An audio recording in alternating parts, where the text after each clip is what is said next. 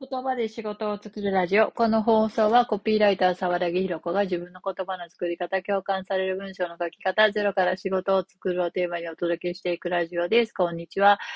今日は、えー、自分の、自分を大切にするっていうのは自分の感情を大切にすることだよねっていう話をしていきたいなと思います。えー、音声配信も前回やったのが12月の22日ぐらいで、その後、えー、6ヶ月講座が続いていたりとか、出版のセミナーをしたりとか、発売日がその後、4冊目の方の発売日があったりとかで結構なんか、ゆっくり音声を取れる時間もなかったので、ずっと取れてなかったまま 2週間ぐらい経ってしまったんですけども、えっ、ー、と、おかげさまで12月24日に4冊目の本、発信力を強化する核話すサイクルというのを出版できまして、えっと、それに関して割とツイッターとかインスタとかフェイスブックとかでいろんな方に感想を書いていただいたりとか、本買ったよとか読んだよとか言っていただいている中で、あの、沢木さんの音声をいつも聞いていますって言ってくださってるメッセージがいくつかあって、あ、あの、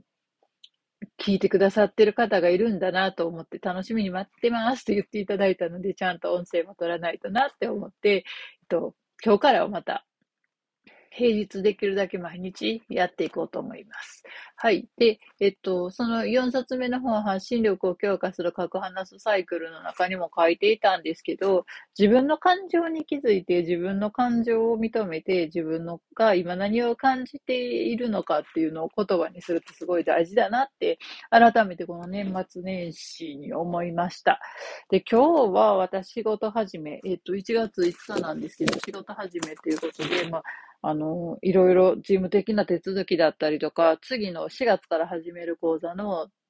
テキストを作ったりしてたんですけど、まあ、一応家の仕事場で朝からずっと、まあ、デスクワークというか、こもって外には出ずに、えっと、パソコンに向かって作業してたんですけども、子供たちが、うちは小学生2人と中学生1人がいるんですけど、中学生は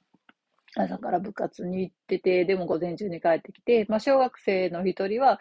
朝から塾に行ってて、でも午前中に帰ってて、もう一人は朝からずっと家にいてみたいな感じで、まあ、わちゃわちゃと宿題したりとか、テレビ見たりとか、ゲームしたりとか、3人で遊んだりとか、3人で喧嘩したりとか、2人で喧嘩したりとか、なんかそういうのをしていて、えっと、まあ、なんか、誰もいない状態で仕事してるのとは全然違うなって思いました。で、それに関してやっぱ仕事があんまりどう、集中できないというか、はかどらない部分もあって、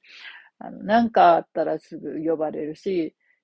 と誰かと誰かが喧嘩してうるさかったりとか、あの、なんか宿題、冬休みの宿題の、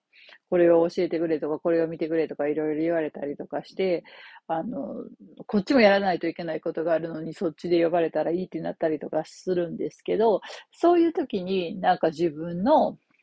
なんかそのイライラしたりとか、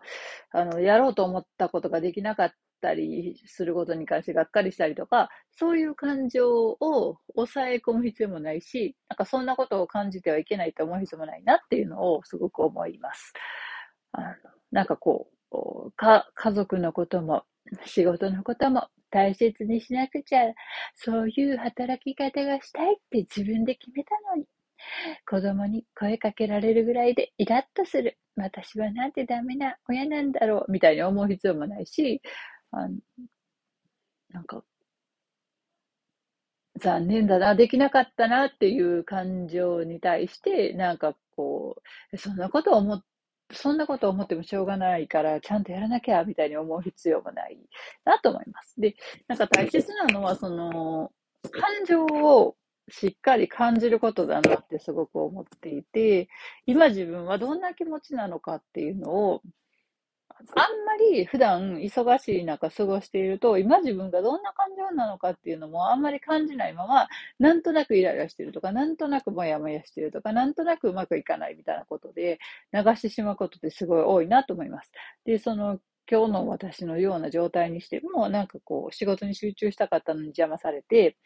あのなんかモヤモヤするとか、なんかイライラするって言ったら、それで終わりで、あの、今日もイライラした一日だったなって終わってしまいますし、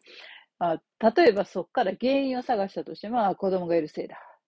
子供がいるせいで私の仕事がはかどらなかったんだ、みたいな原因を探したとしても、特にそこから何のいいことも見つからないと思うので、なんかそれでちょっと場所離れてやろうってしたとしても別にそんな大した解決にはならないと思うので、あの、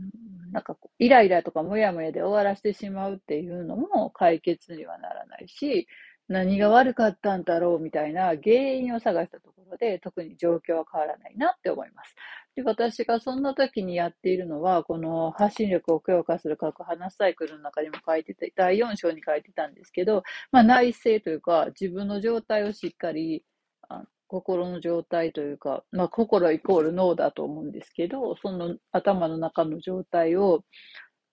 見つめて言葉にするっていうのをしています。で、自分の感情がただのモヤモヤやイライラっていうだけで済まさずに、まあ、初めはそれがスタートでいいんですけど、何をそんなにイライラしてるんだろうっていうところからスタートして、どんな気持ちなのかな、今って考えてみて、うん、どういう思いがあるんだろうって考えていくと、あの、やりたいことがあったのに、ストップされたんが嫌だったんだなって気づいたら、うん、やりたいことがあるのにストップされたのが嫌っていうことは自分は何を大事にしたかったのかなとか、自分の大事にしてる何が相手に、相手とか周りの環境によって大切にされてないって感じるからこんな嫌なのかなみたいなことを分析していくようにしています。そうすると、あの、一人で自分のペースでやりたいっていうことを自分は大切にしているから、それが守れなかったのがちょっとしんどかったんだな、みたいに気づくと、なんかイライラする必要はないとか、イライラしてはダメなんだとか、うんと、こんなことで、なんかこう、怒ってしまう、怒ってしまうとか、こんなことでなんかもやっとしてしまう自分はダメなんだみたいな気持ちにはならずには、それは、えっ、と、自分が大切にしたい自分のペースっていうのが満たされるから嫌だったのは、そらしょうがないよね、そらそうだよねっていうふうになんとなく客観的に捉えられるようになるなと思います。じゃあ自分は自分のペースを大切にしたいっていう人なんだから、それを大切にするためには次からどうしたらいいだろうみたいなことが、あの、フラットにというか、俯瞰的に考えられるようになるなと思います。なんかこんな自分はダメなんだとか、今日もできなかったみたいな、そういう感情に引っ張られずに、私は自分のペースを大切にしたい。